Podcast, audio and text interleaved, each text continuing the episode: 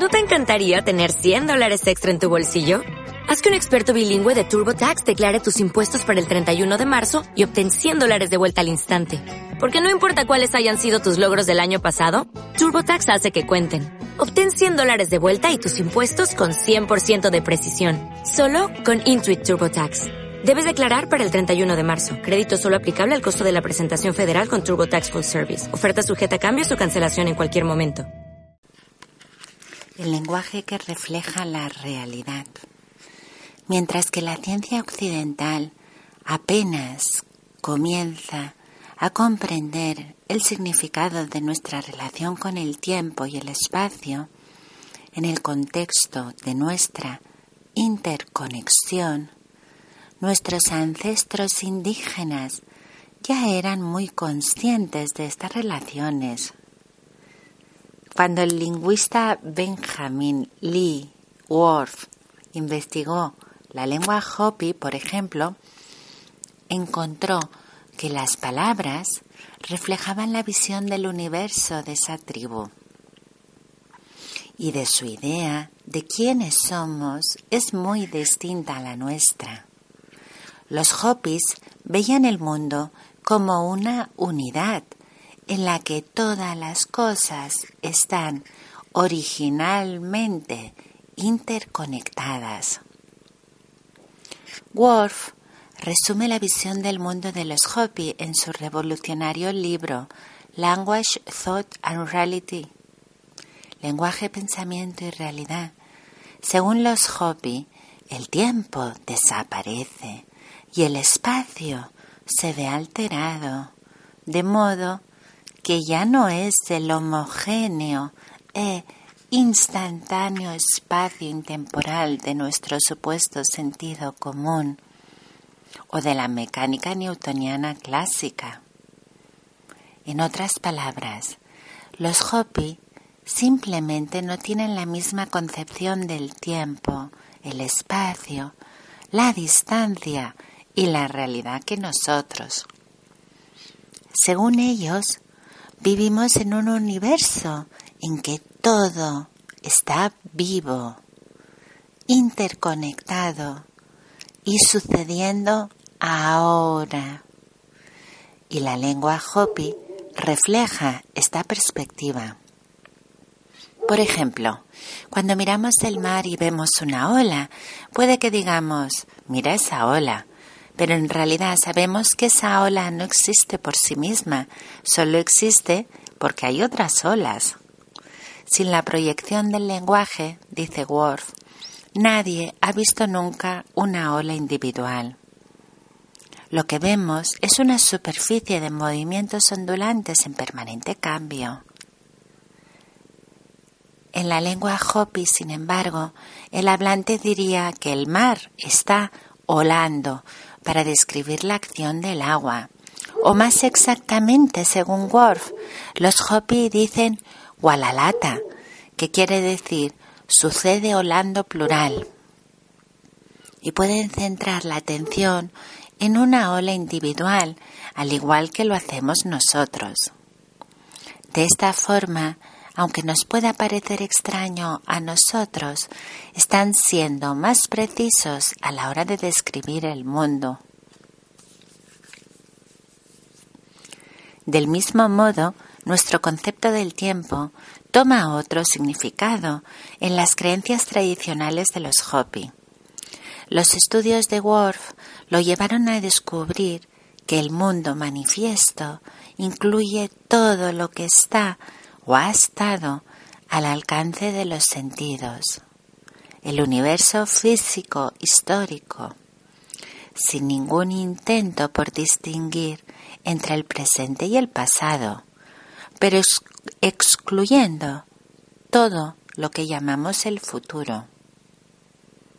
En otras palabras, los Hopi usan los mismos términos para identificar solo lo que es o lo que ya ha sucedido, desde la perspectiva de las posibilidades cuánticas, esta visión del tiempo y del lenguaje tiene mucho sentido. Los Hopi están describiendo las posibilidades que han sido elegidas y dejan el futuro abierto. desde las implicaciones del lenguaje Hopi hasta los ejemplos probados de visión remota, nuestra relación con el espacio y el tiempo es mucho más compleja de lo que habíamos reconocido tradicionalmente. La esencia de la nueva física sugiere que el espacio-tiempo no puede ser dividido, de modo que si repensamos lo que la distancia significa para nosotros dentro de la matriz divina, está claro que debemos reconsiderar también nuestra relación con el tiempo. Aquí es donde las posibilidades se ponen realmente interesantes. Cuando el antes es ahora. Además de ayudarnos a conseguir que nuestros hijos lleguen al entrenamiento de fútbol mientras el resto del equipo aún está en el campo, y a que nosotros no perdamos el vuelo que teníamos reservado, ¿qué es realmente el tiempo? Son los segundos entre los minutos que componen nuestro día los que evitan que todo suceda a la vez. Como decía John Wheeler en la cita al comienzo de este capítulo, ¿existe el tiempo si nadie es consciente de él? Tal vez una pregunta aún más profunda es si las cosas que suceden en el tiempo están predeterminadas. ¿Están los acontecimientos ya inscritos en una sucesión temporal que se manifiesta como nuestras vidas? Y si es así, ¿son cambiables estos acontecimientos?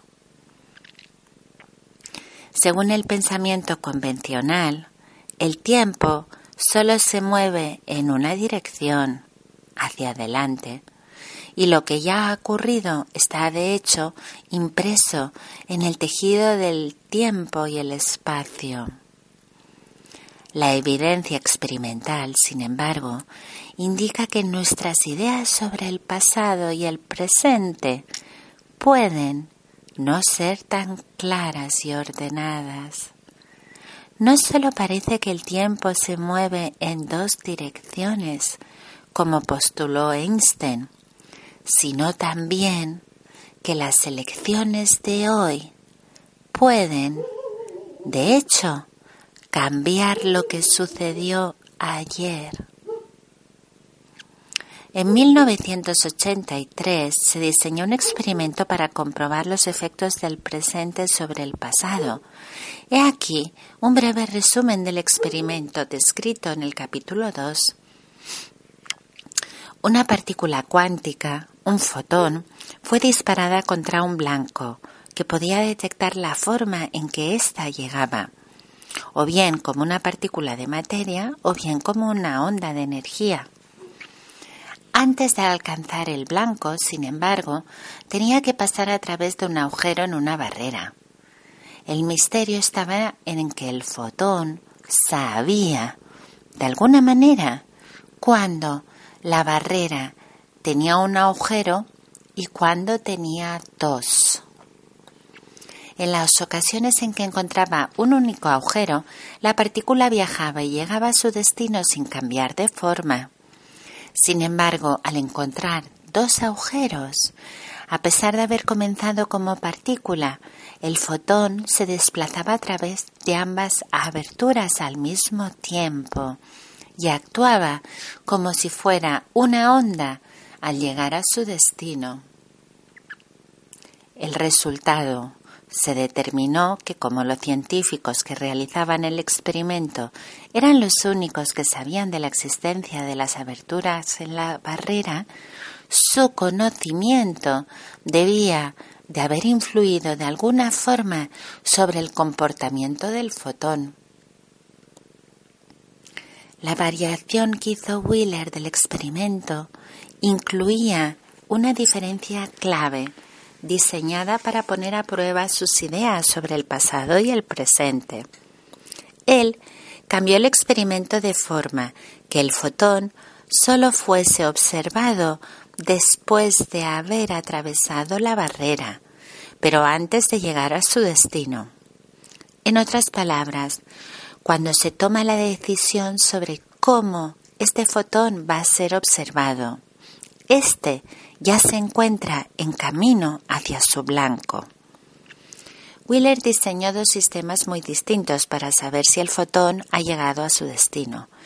Uno usaba una lente para verlo visualmente como partícula, mientras que el otro empleaba una pantalla que lo captaba como onda.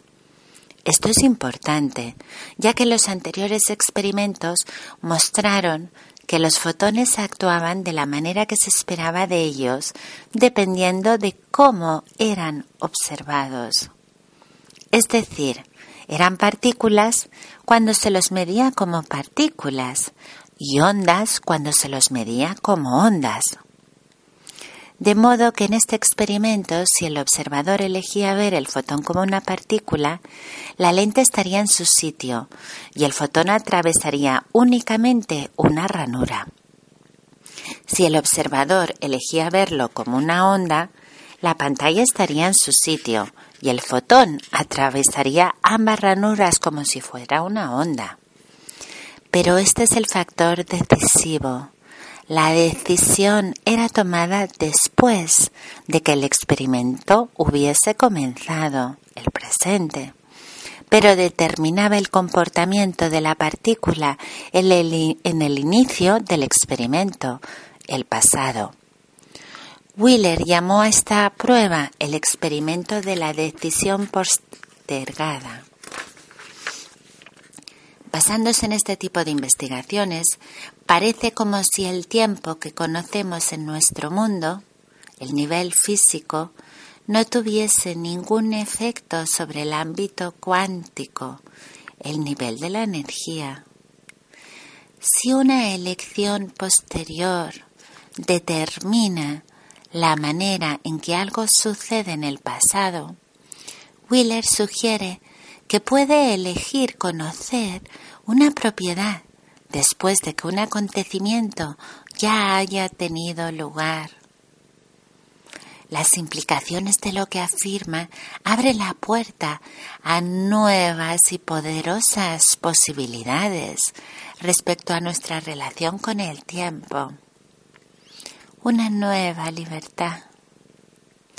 Wheeler está sugiriendo que las elecciones que hacemos hoy pueden, de hecho, afectar directamente a acontecimientos que ya han sucedido en el pasado. Y si esto es así, podría cambiarlo todo.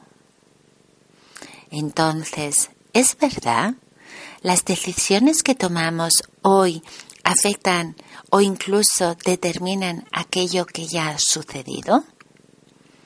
Aunque los grandes sabios nos han dicho que tenemos el poder de trascender nuestras heridas más profundas, esta capacidad incluye también la posibilidad de reescribir los acontecimientos que las produjeron.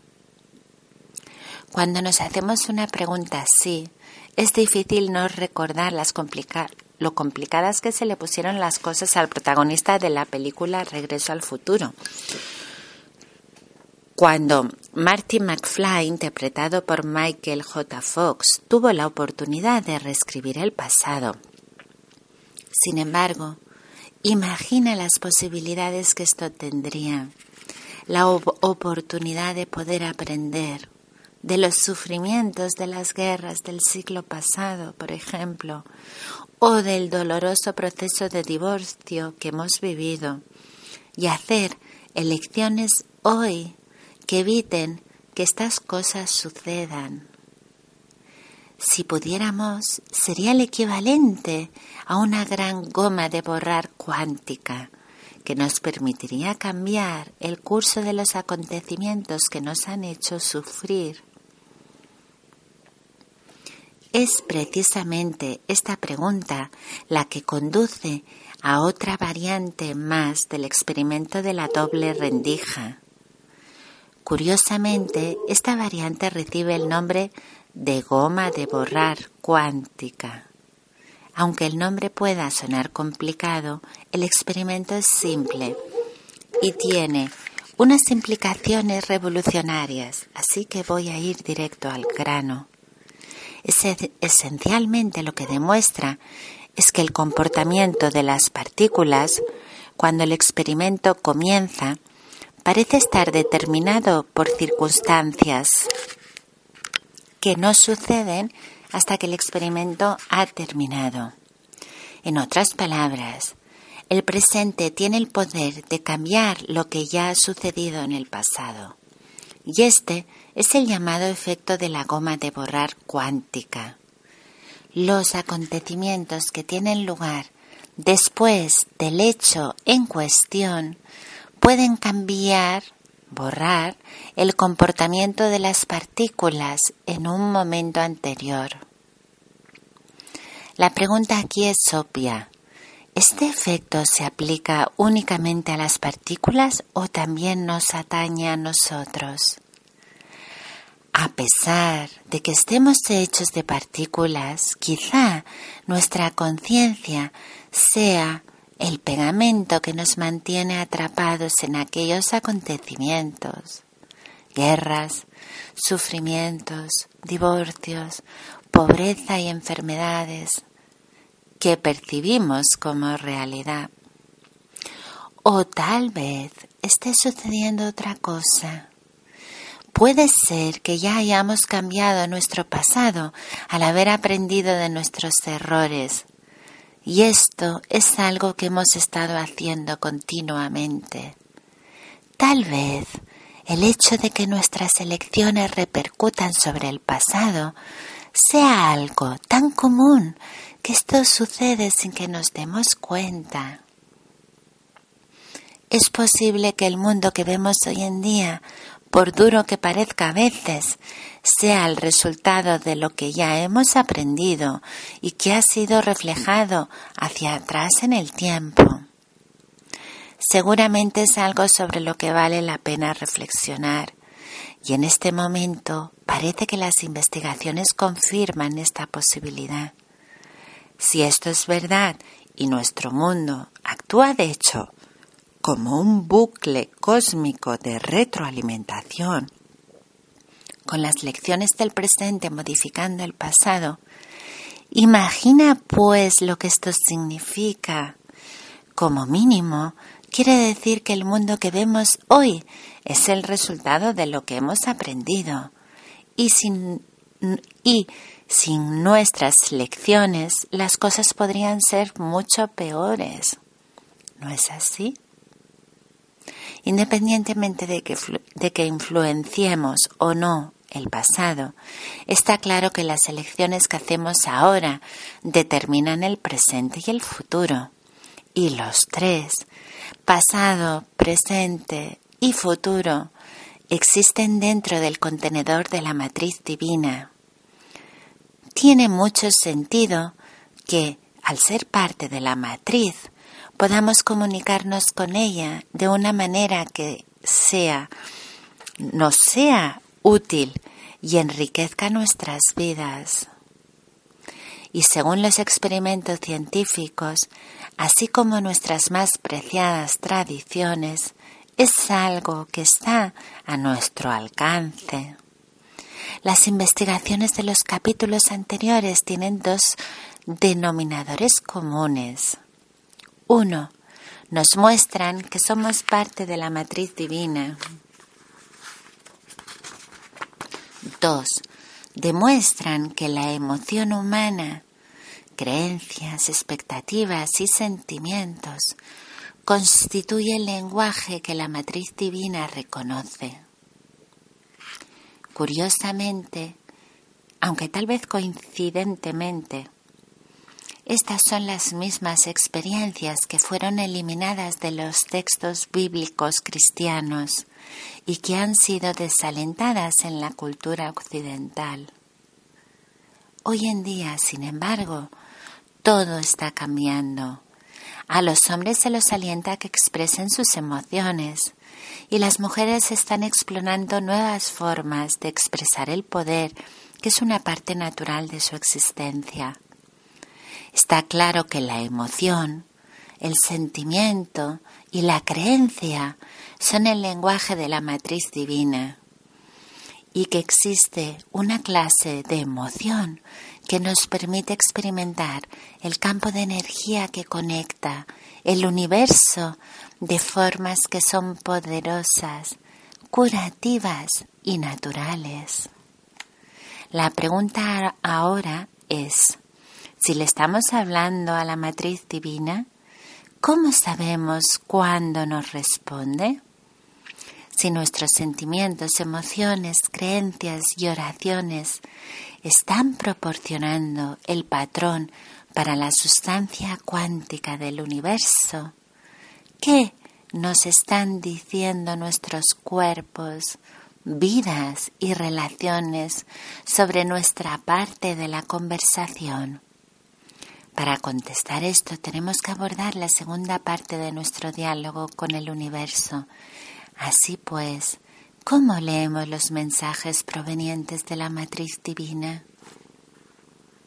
Dale más potencia a tu primavera con The Home Depot. Obtén una potencia similar a la de la gasolina para podar, recortar y soplar con el sistema OnePlus de 18 voltios de Ryobi desde solo 89 dólares. Potencia para podar un tercio de un acre con una carga. Potencia para recortar el césped que dura hasta dos horas. Y fuerza de soplado de 110 millas por hora. Todo con una batería intercambiable. Llévate el sistema inalámbrico OnePlus de 18 voltios de Ryobi. Solo en The Home Depot. Haces más. Logras más.